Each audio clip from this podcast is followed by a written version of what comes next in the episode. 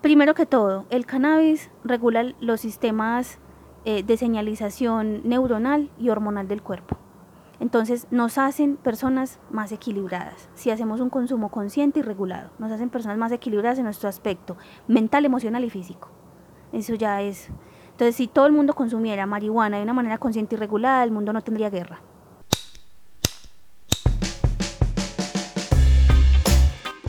Estás a punto de escuchar el podcast La Voz del Cannabis, un programa que llega a ti inspirado en el amor y la pasión de un grupo de amigos por el autocultivo legal y las experiencias provenientes de la milenaria planta del cannabis. La Voz del Cannabis, el programa que eleva tu mente sin que sean las 4.20.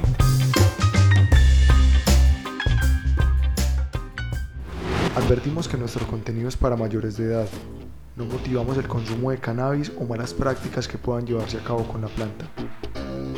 Ahora sí, empecemos.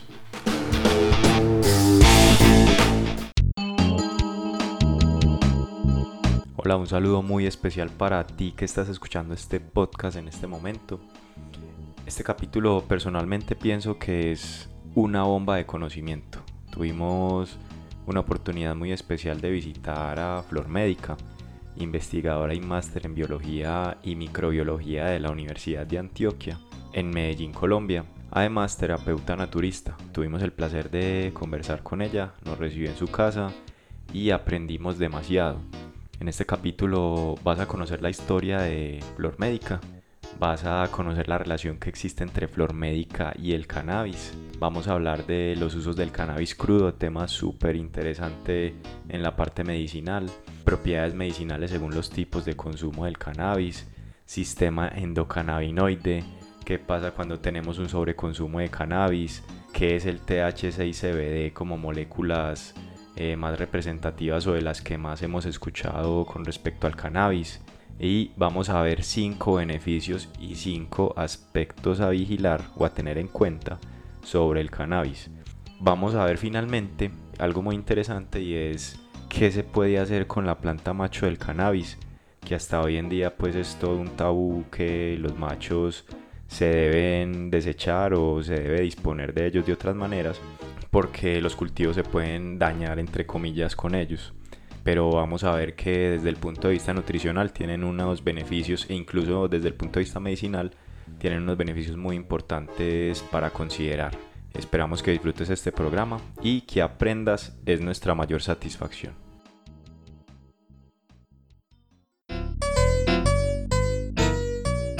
Dato curioso. Según un artículo publicado por la revista Negocios el 4 de septiembre del presente año, el potencial de la industria del cannabis en Colombia, hablado en cifras, es el siguiente. 5.992 millones de dólares sería el valor promedio de este mercado. 239 mil millones de dólares sería la media del valor del mercado interno. 1.2 billones aportaría al país en imporrenta y finalmente se generarían un promedio de 21.031 empleos.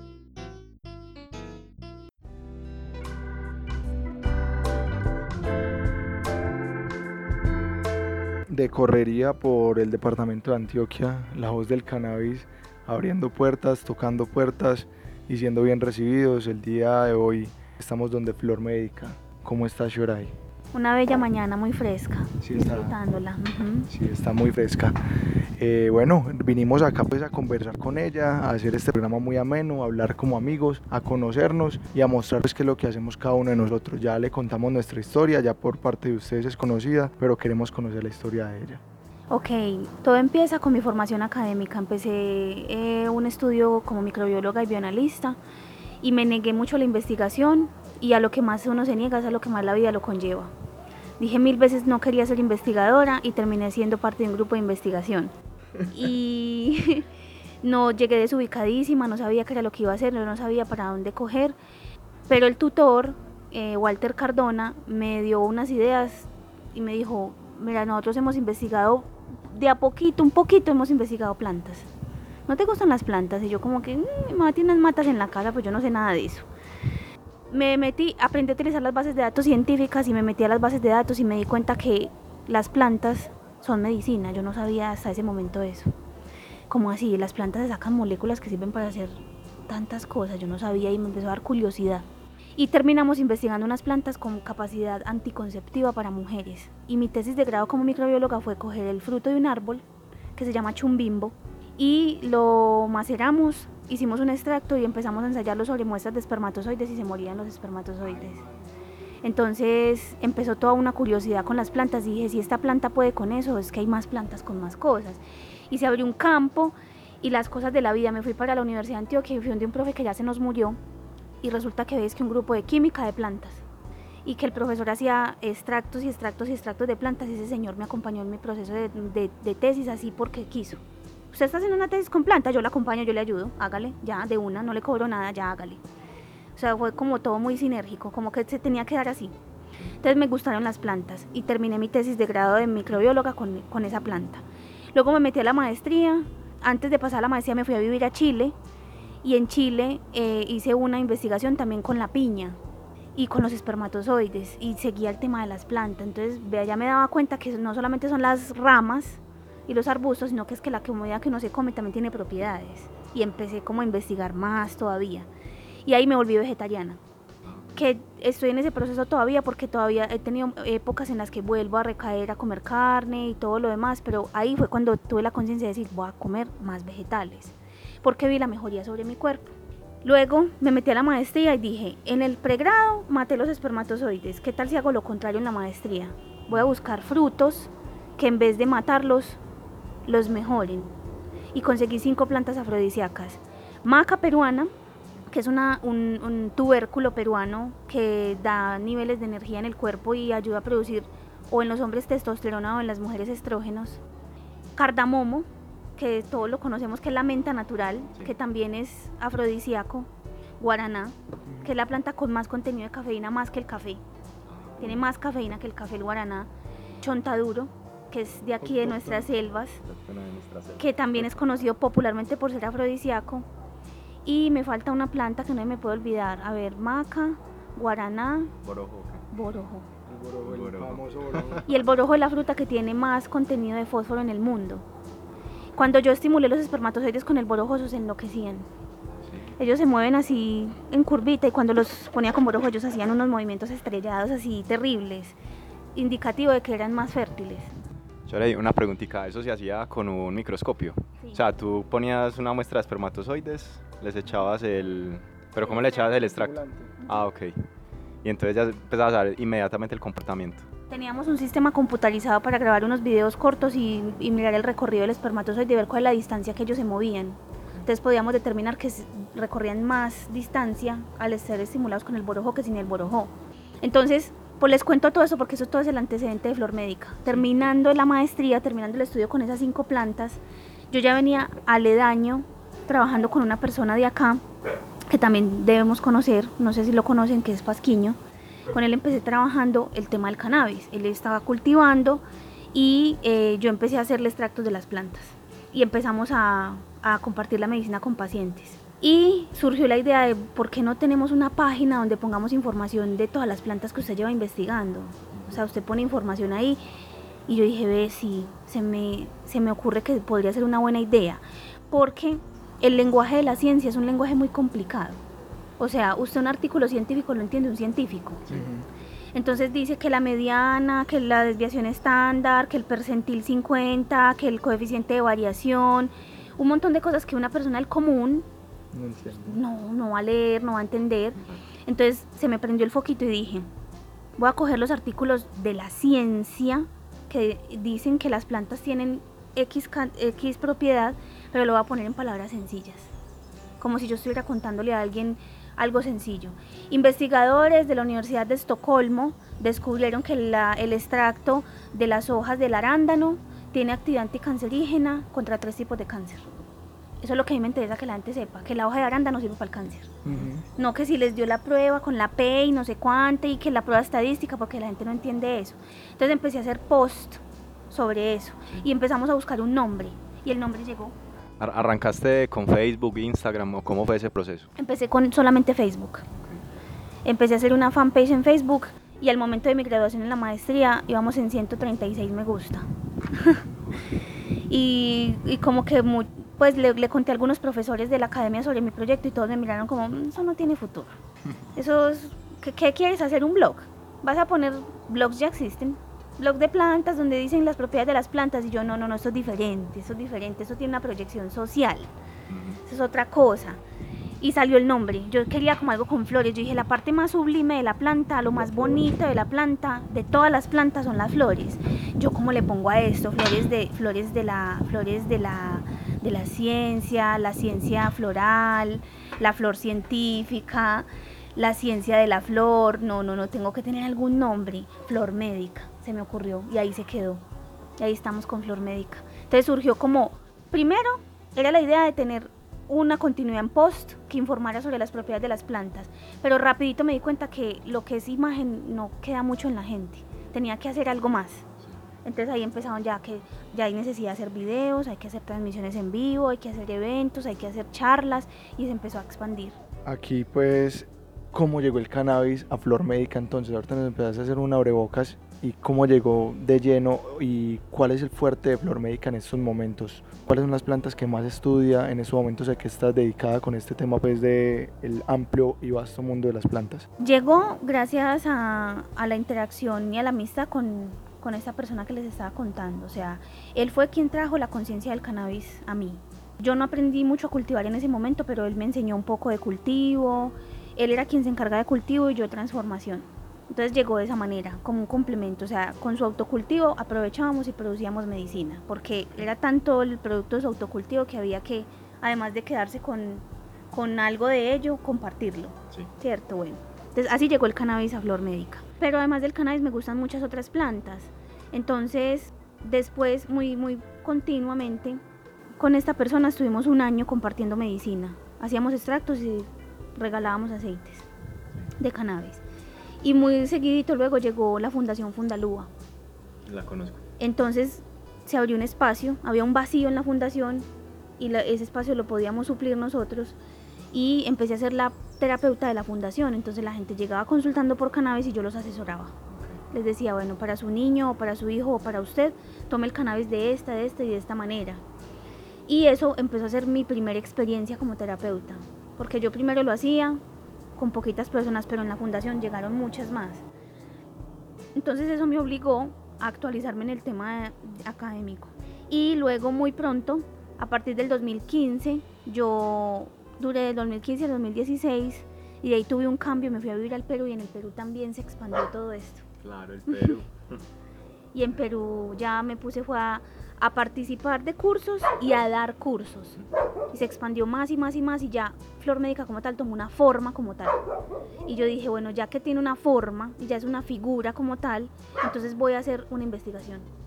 Y ya me puse a investigar el tema y todo lo demás y ahorita el tema que más me gusta, en el que más me gusta hacer énfasis es en el uso de la planta cruda de cannabis, en el cannabis crudo. Tanto así que llevé a cabo una investigación con 10 pacientes de cáncer, de diferentes tipos de cáncer, que decidieron voluntariamente retirarse de la quimioterapia y eh, decidieron pues guiarse conmigo y están tomando, ya terminaron el tratamiento con cannabis crudo, pero en su momento tomaron cannabis descarboxilado, o sea, aceites de cannabis y jugos de cannabis. Entonces les ayudé con su autocultivo, les dejé unas cuantas semillas para que pudieran cultivar y tengo los datos de investigación de esas personas de 8 meses de tratamiento con jugos de cannabis y aceite de cannabis. Ya llevando el punto de vista del consumo, ya nos has mostrado pues que hay varias maneras de emplearlo desde el punto de vista medicinal.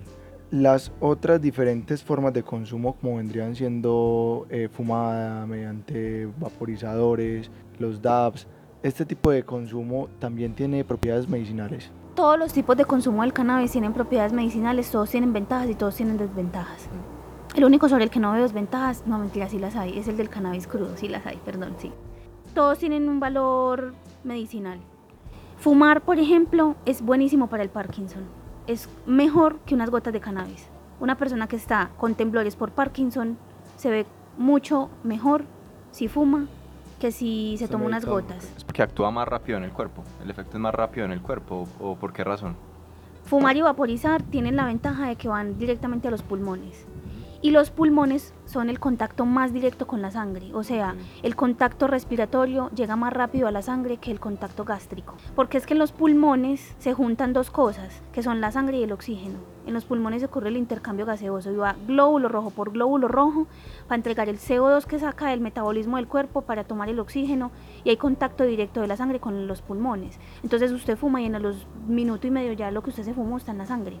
Entonces, vaporizar y fumar tienen la ventaja de que son muy buenas, por ejemplo, para el caso de Parkinson.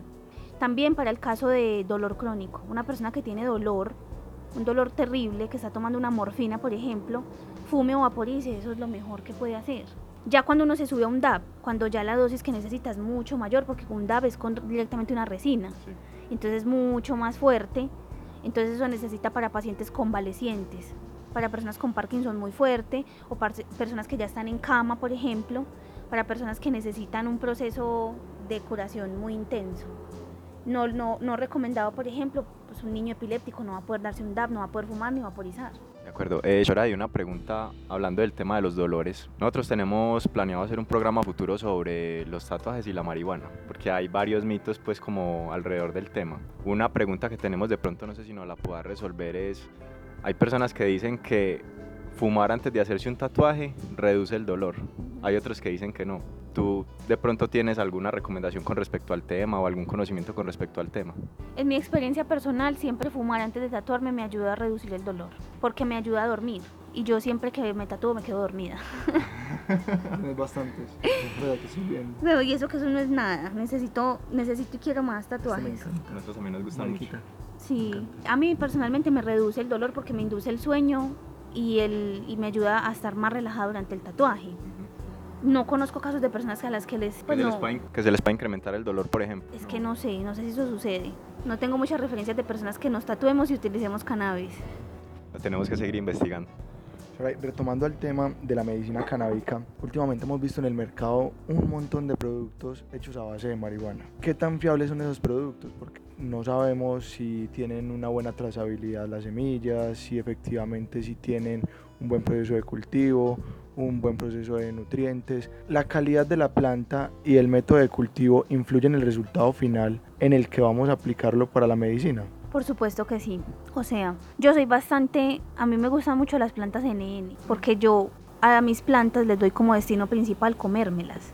Entonces yo no soy muy de fijarme si es que mi planta es una Oji Kush, una Esmeralda Kush, una X, ¿cierto? Porque como me las voy a comer, para mí son como una lechuga o una espinaca.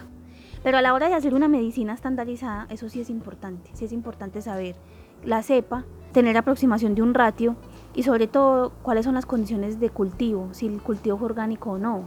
Porque lo que se lleve la planta como nutrientes o como antinutrientes se lo va a llevar la medicina también. Entonces, justamente más allá de toda la ley, lo que, lo que agradecemos de la ley más que la legalización es la regulación.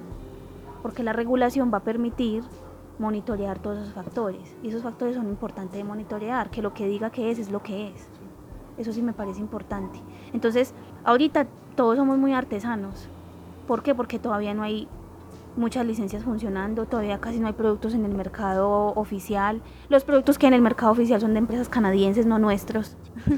Cuando nosotros podamos llegar hasta esas instancias, es importante que lleguemos con estándares de calidad altos también, eso es muy importante.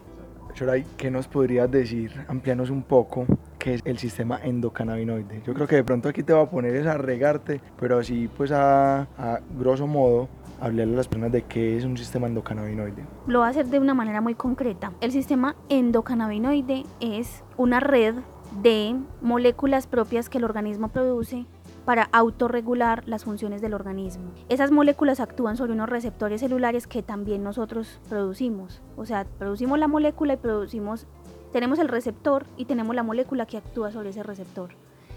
Ese sistema endocannabinoide es el sistema que regula el sistema gástrico, al vascular, o sea, los vasos sanguíneos del corazón, al sistema eh, linfático, al sistema inmunológico, al reproductivo, al renal, o sea, los riñones, la vejiga, la uretra, al óseo, al locomotor, al tisular, o sea, todos los, todos los demás sistemas del organismo están siendo controlados por el sistema endocannabinoide. ¿Qué significa ese control?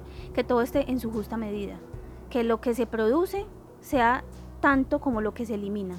y que los procesos metabólicos estén en equilibrio, que la neuroactividad, por ejemplo la sinapsis cerebral, esté regulada, que no esté sobreestimulada, pero que tampoco esté perezosa.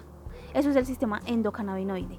El sistema endocannabinoide en palabras muy sencillas, las moléculas son moléculas grasositas, son grasitas que tenemos en el cuerpo que están en la membrana de las células y que están hechas a base de una molécula que se llama el ácido araquidónico, que es una molécula que todos consumimos. Todos lo tenemos en la dieta. Entonces de ahí es importante que tener unos buenos niveles de triglicéridos y de colesterol, etc. Y a partir de ellas producimos varias moléculas, entre ellas la anandamida, que significa la molécula de la felicidad, que es un antidepresivo y un relajante natural, que el cuerpo produce por necesidades propias. Eso es el sistema endocannabinoide, es un sistema de regulación propia. Entonces, al sistema endocannabinoide, en otras palabras, le podemos llamar la marihuana autóctona del cuerpo. Es la, producción del cuerpo propia de moléculas semejantes a la marihuana. La anandamida es súper semejante al, al THC, por ejemplo. Tienen efectos muy semejantes. Entonces, por ejemplo, alguien que no ha consumido THC, con toda seguridad que sí ha consumido cacao, chocolate, se le incrementa su, producción de anandamida y el efecto es semejante al del THC. Brutal. Entonces ahí es donde el consumir cannabis podría empezar a regular eh, las carencias que tenemos nosotros de nuestro sistema endocannabinoide. Claro. ¿Qué hacer con los excesos entonces? Los excesos de cannabis. Sí, los excesos de cannabis, ¿cómo harían para que nuestro sistema endocannabinoide se saturaría entonces o se sobresaturaría? A ver, dicen y está bien claro que por ejemplo no hay dosis letal del cannabis no la hay. Pero sí puede haber efectos adversos por el sobreconsumo de cannabis. Mm. Porque cuando hay sobreestimulación por una sustancia, el organismo también puede desequilibrarse. Entonces también puede haber alatergamiento crónico en una persona, o sea, puede ser una persona que esté constantemente aperezada y ya no haya una respuesta efectiva de sus actividades de desempeño frente a su vida cotidiana. Eso es uno de los efectos, por ejemplo. Entonces no hay dosis letal, no hay quien se pueda morir por un exceso de cannabis, pero lo que sí puede pasar es que los receptores celulares pueden saturarse, porque los receptores celulares son liposolubles también, o sea, son, eh, se disuelven en grasas y la, el cannabis se almacena los, los excesos de que uno consume, se almacenan en el tejido graso. Entonces todo lo que es el tejido todo el tejido que tenemos en la barriguita, en los muslos, alrededor de las vísceras que son pura grasa, eso se, se acumula ahí. ¿Qué puede pasar? Que podemos hacernos, no digamos resistentes, no tolerantes y que ya la medicina no preste ningún efecto.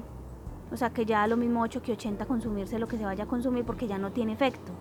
Porque ya están todos los receptores ocupados y al estar todos ocupados, ¿a dónde se van a unir esos receptores cannabinoides? Entonces pueden quedar como moléculas libres que se hacen tóxicas en la sangre y pueden presentar efectos adversos como un dolor de cabeza, por ejemplo. Entonces ahí vienen los excesos. De hecho, que en la terapéutica con cannabis, en la dosificación del cannabis, se recomienda parar unos días. Porque los días que se para, se termina de consumir lo que está siendo almacenado y cuando los receptores celulares y las moléculas vuelven como a la baja y se limpia un poco el sistema, cuando usted vuelve a consumir el efecto vuelve a ser otra vez como, como al principio. Una pregunta a Shoradi, hablando pues de ese tema medicinal, de ese aspecto medicinal. ¿La marihuana genera el efecto de mm, síndrome de abstinencia? Es poco lo que se conoce como el síndrome de abstinencia por el mecanismo que les acabo de contar. Como si usted deja de consumir, usted tiene reservas en el tejido adiposo y esas reservas del tejido adiposo se van liberando poco a poco y es poco frecuente que se genere un síndrome de abstinencia por consumo exclusivo de cannabis. Los síndromes de abstinencia vienen cuando se hace consumo del cannabis acompañado de sustancias de abuso como por ejemplo la cocaína, la cafeína en exceso también, o por ejemplo las metanfetaminas o las drogas duras ya. El licor también. El licor, claro. Exacto. Ahí vienen síndromes de abstinencia que la gente relaciona con el cannabis. Ah, claro, se volvió adicto a la marihuana. Cuando de pronto no saben que la persona tiene una perturbación de, de la comida, está siendo adicto al azúcar o es adicto a la cafeína, o es adicto a los videojuegos, o es ansioso. Y el cannabis le está ayudando, pero bueno. Desde el punto de vista medicinal, ahorita tocaste un tema que mucha gente dice, el THC, el tetrahidrocannabinol, el CBD, cannabidiol. ¿Qué nos podrías decir de esos componentes, de esos cannabinoides y de algunos cuantos más. Nosotros desde el punto de vista medicinal apenas estamos como empezando a conocer, pero con una experta sí nos gustaría conocer más a detalle porque creo que nos podríamos extender aquí, sino que estamos aquí abriendo como un abrebocas. Obviamente aquí las puertas de Flor Médica están abiertas para todos aquellos que, que quieran venir también a hacer sus tratamientos, pero ¿qué nos podrías decir al respecto de ello? Primero que todo, lo más común que vamos a escuchar en el medio es que el CBD es lo máximo, lo mejor, lo único, lo que le legalizan y todo. Personalmente y profesionalmente, yo no estoy de acuerdo con el uso del CBD aislado, porque es como si tuviéramos una naranja. La naranja es famosa porque tiene qué? Vitamina C. Vitamina C. ¿Por qué le vamos a sacar solo la vitamina C a la naranja? ¿Cierto? La espinaca es famosa porque tiene qué? Hierro. Ah, ¿Por sí, le vamos a sacar solo el hierro a la, a la espinaca? Vamos a hablar de otro ejemplo común. Mm, El banano. el banano que tiene Potasio. Potasio. potasio, entonces uno le va a sacar solo el potasio al banano, ¿cierto? Pero ¿por qué vamos a hacer eso? Usted se come el banano y se come el potasio, pero se come la fibra del, del, del- del banano también y se come el azufre que tiene el banano y se come la vitamina A que tiene el banano y se come, bueno, un montón de cosas. Usted se come la naranja y se come la vitamina C, pero también su vitamina A, pero también su vitamina E, también su fibra, también sus azúcares, también otras cosas. Entonces, ¿por qué pensar en que vamos a sacarle solamente una molécula, una molécula de todas las que tiene el cannabis al cannabis para que sea el, el- el método terapéutico o el agente terapéutico? Todo está basado en la supuesta psicoactividad que tiene el, eh, THC y el problema que supuestamente eso constituye pues en, en la sociedad. Mi opinión es que THC y CBD son un matrimonio muy bueno y que separados no funcionan tan bien como si funcionan juntos. El THC, claro que es psicoactivo, pero es que también dependiendo de cómo asumamos la psicoactividad, la psicoactividad puede ser o el problema o la solución. Para una persona que está, eh, por ejemplo, en, en una crisis de dolor, la psicoactividad le viene como una ventaja. O una persona que está, por ejemplo, en un manejo oncológico, en un cáncer, en una quimioterapia o está convaleciente en la cama, la psicoactividad es su ventaja, es su medicina porque el efecto psicoactivo le constituye sed y tiene que hidratarse, le da hambre y le abre el apetito y no venía comiendo bien, lo pone a dormir y no dormía bien por la maldita quimioterapia y lo pone quizá a reírse y necesitaba reírse para poder des- desestresarse. Entonces vienen mejor juntos, vienen mejor juntos que separados. La doctora Cristina Sánchez de la Fundación Cana ha hecho muchas investigaciones, múltiples investigaciones con, con fitocannabinoides y ella siempre concluye, las células cancerígenas se mueren más y más eficientemente cuando ponemos CBD y THC, ni siquiera se mueren más cuando colocamos solo THC, que es el que mata las células cancerígenas. Funciona mejor si está ayudado por el CBD. De ahí vienen muchas otras moléculas. Si hablamos del cannabis crudo, pues estamos hablando del THCA, que es el precursor ácido del THC, que es unas 60 veces más activo que el THC como antitumoral, por ejemplo. Entonces, ahí estamos hablando de que los jugos de cannabis son más antitumorales inclusive que un aceite de cannabis. El CBDA, que es el precursor ácido del CBD, también es antitumoral, es analgésico, es eh, neuromodulador, eh, inmunomodulador y es un super antioxidante. El CBN, por ejemplo, el cannabicromeno, es súper buen narcótico y es muy bueno como, como ansiolítico y como somnífero. Entonces, un ratio CBD-CBN, por ejemplo, de eso no se habla. Se habla del ratio THC-CBD, pero nunca se habla del ratio CBD-CBN, por ejemplo, que vendría muy bien para gente con insomnio, para gente que tiene, por ejemplo, enfermedad de Parkinson, para las personas que tienen depresión crónica y no logran dormir en la noche, CBD y CBN les vendrían súper bien. El THCV, que se utiliza también como un buen antibiótico y que también restringe en los casos contrarios al, al- al revés del THC, en vez de incrementar el apatito, lo disminuye. Entonces hablar de eso de forma terapéutica para personas obesas, por ejemplo. O sea, son tantas cosas de las que se pueden derivar del cannabis, tan inexploradas, tan poco conocidas, pero a la vez tan asequibles, que lo que falta es como conocer a la planta de una manera más completa. Porque Sí, es nos como- falta mucho, mucho, mucho. es indignante que vendan un aceite con una sola molécula. Una molécula de 140. Yo tengo una duda acá, y, y ahorita tú lo estabas diciendo, que tiene sus ventajas como sus desventajas. No nos vamos a ir muy, al- muy, eh, muy, muy lejos.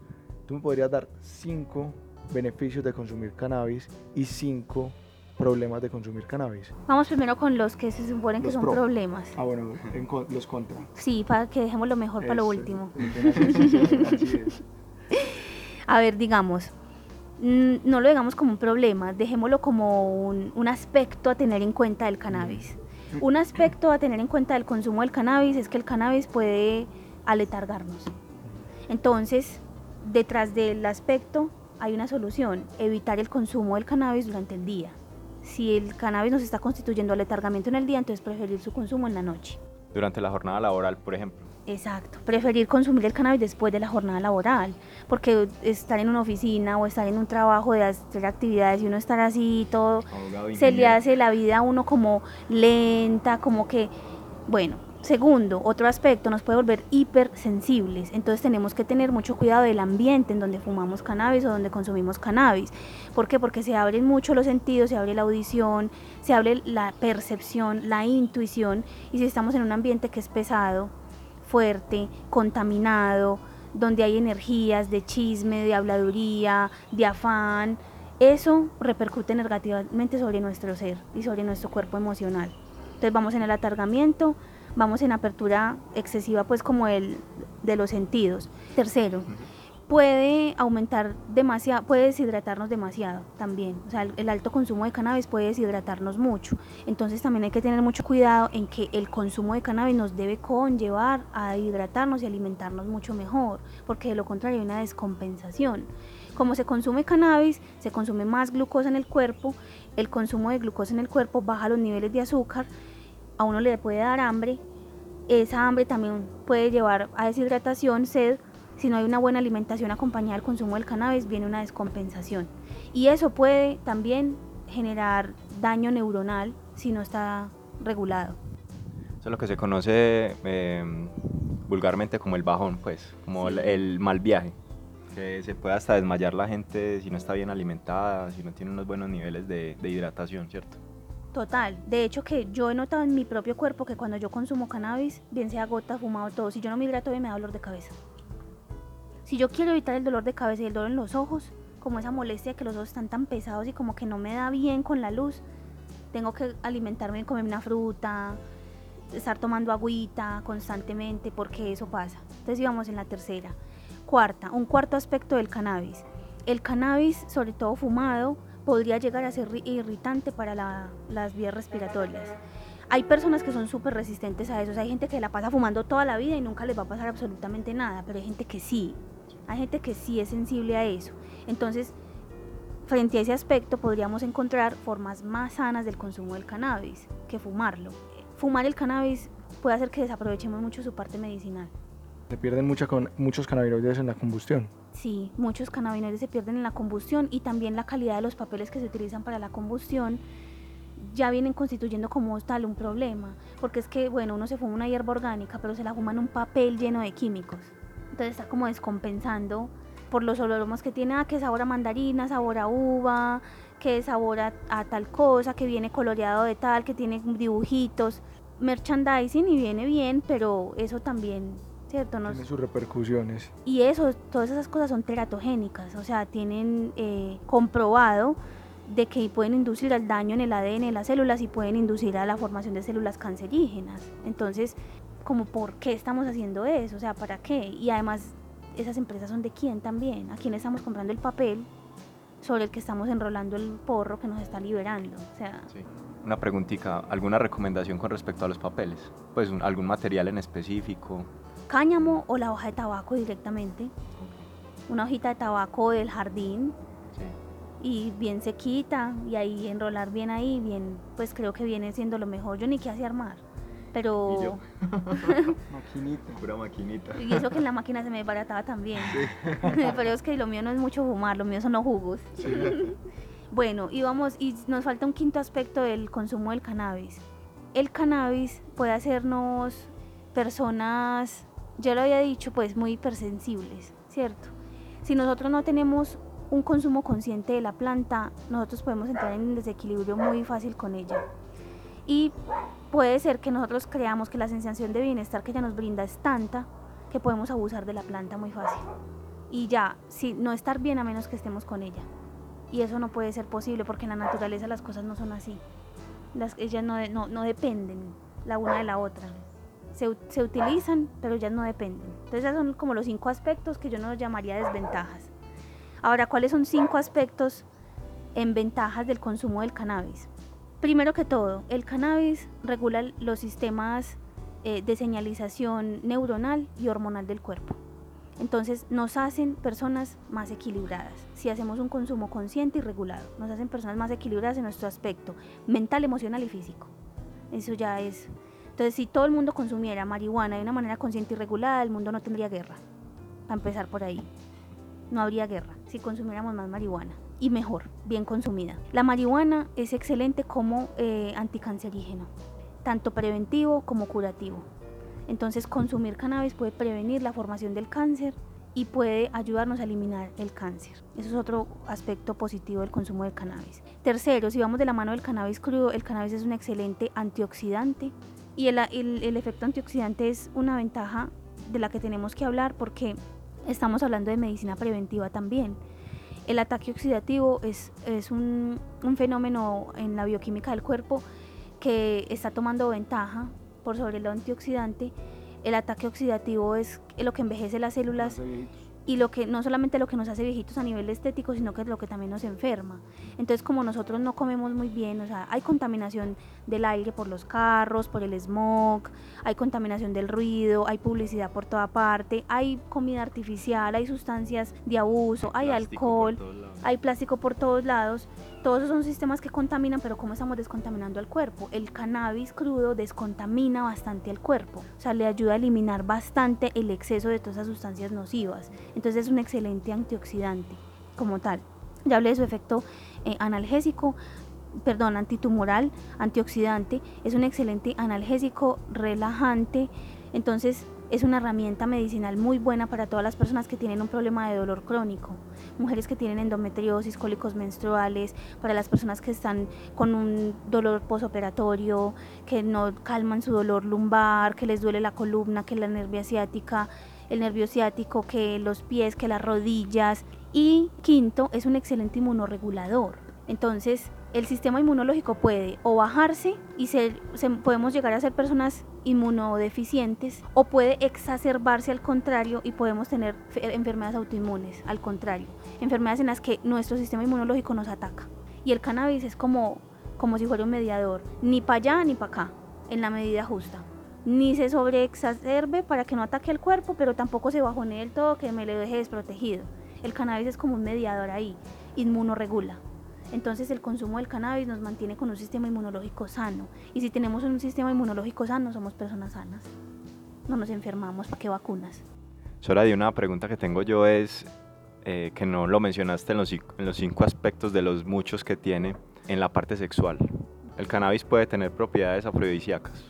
A ver, tengo conocimiento de que, por ejemplo, hay el, el THC, dependiendo del vehículo en el que, el que, en el que vaya, puede incrementar la irrigación sanguínea en, por ejemplo, los tejidos de los órganos sexuales. Entonces, al incrementar el flujo sanguíneo, puede alargar el placer. Eso es lo que tengo el, el, conocimiento que tengo del cannabis como afrodisíaco. Y creo que también depende mucho como de la dosis, porque si por ejemplo el, el cannabis es si el consumo es mucho y es muy psicoactivo, con toda seguridad que el efecto va a ser lo contrario. Yo creo que pues para rematar, porque creo que entrar a detalle en cada uno de estos aspectos es, nos demoramos mucho tiempo, contanos a todos los oyentes y a nosotros mismos qué es lo que hace Flor Médica, cuál es la que pueden venir acá a hacer las personas, qué servicios ofrecen, todo.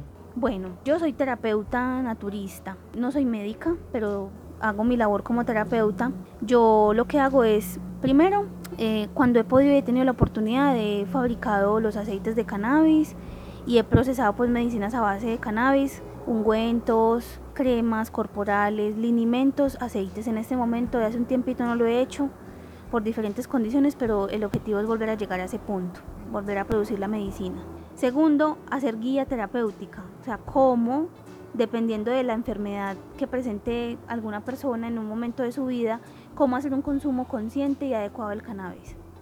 Entonces, cuál es el ratio que más le conviene, si le conviene más un THC, un alto THC o si le conviene más alto en CBD, cómo eh, ese ratio puede ser utilizado y eso tiene mucho que ver con el estilo de vida de la persona. Entonces yo lo que hago mucho es indagar sobre cuál es el estilo de vida de la persona, cómo come, cómo lleva a cabo su vida, cuáles son sus horas de sueño, a qué se dedica, cuáles son sus pasatiempos y dependiendo de todos esos factores juntos, entonces su forma de consumir cannabis personalizada suya es esta, porque es que su forma de cannabis de consumo es esta, para que le tenga efecto. Y otra parte muy importante que hago con Flor Médica es cómo hacer sinergia del cannabis con otras plantas. O sea, aparte de que consuma las gotas de cannabis, si usted está, por ejemplo, si es el caso de una mujer en depresión, entonces también tiene que consumir cacao, entonces también tiene que consumir maca, entonces tiene que, consumir soya. Eh, alfalfa, ¿por qué? Porque eso tiene estrógenos y los estrógenos le ayudan a, sobrepasar la depresión que tiene. Entonces, hacer una guía terapéutica que sincronice y que haga que todo sea una sola cosa. Dar consejo sobre el estilo de vida de la persona, dar consejo sobre su dieta, hasta una pequeña guianza espiritual es lo que uno está haciendo ahí en últimas. Y cómo hacer un uso adecuado del cannabis según la condición. Eso es uno de los aspectos de, de Flor Médica. Otro es que yo también soy tallerista y conferencista, entonces participo de simposios internacionales y nacionales, dando talleres sobre dosificación de cannabis o sobre el uso del cannabis crudo o exponiendo pues la, evidencia científica del cannabis. Y ahorita otro aspecto de Flor Médica es que también somos comercializadores de productos naturales, entonces estamos en todo el montaje de una tienda para poder encontrar todo lo que son medicinas naturales y productos para cultivo de las plantas con nosotros. Perfecto, yo creo pues que más que empapados y quedamos. Pero bueno, ya para rematar, vamos a concluir pues con el obsequio que te dimos. Te traemos unas semillitas y algo muy curioso. Nosotros a veces no le damos el valor necesario a las plantas macho. Y creo pues que en el factor reproductivo de todas las especies, tanto el ejemplar masculino como el femenino es importante y en el tema de la marihuana a veces es eh, no se valora lo suficiente. No, cuando hablamos te, nos dijiste pues que yo veía, veía fotos que hacía juguito con machos y todo el cuento, esto nos llamó mucho la atención, traímos como 12 machos que teníamos ahí y, en serio pues que, nos sentimos como a la espera de algo muy bacano. Contanos qué se va a hacer con los machos. Bueno, voy a dar una pequeña introducción antes de eso y rematamos ya para finalizar. Yo, yo misma también pensaba que el macho estaba mal. Cuando yo empecé el proceso de, de conocer con el cannabis, yo recuerdo que la, la filosofía era macho, o sáquele el polen rápido o lléveselo para otra parte. Entonces, ah, ese macho me lo lleva para la casa de un parcero para, sacarle el polen por allá en otra parte. O, o, mátelo, mátelo rápido, mátelo rápido porque nos va a machorrear las hembras, porque nos va a fecundar todo. Semilla, pues. Y luego me puse como a investigar y dije, pero venga, ¿y cuál es el problema pues con la semilla? Yo veía que la gente anteriormente y todavía la gente cuando le toca comprar marihuana, le toca comprar marihuana llena de semillas y lo que hacen es quitarle la semilla y se la fuman igual. Entonces yo pensé, ¿cuál es la falta de gourmet pues con el con la semilla con la semilla del cannabis en ella? O sea, si primero todo el mundo fumaba con semilla, ya por qué no? O sea, ¿cuál es el problema?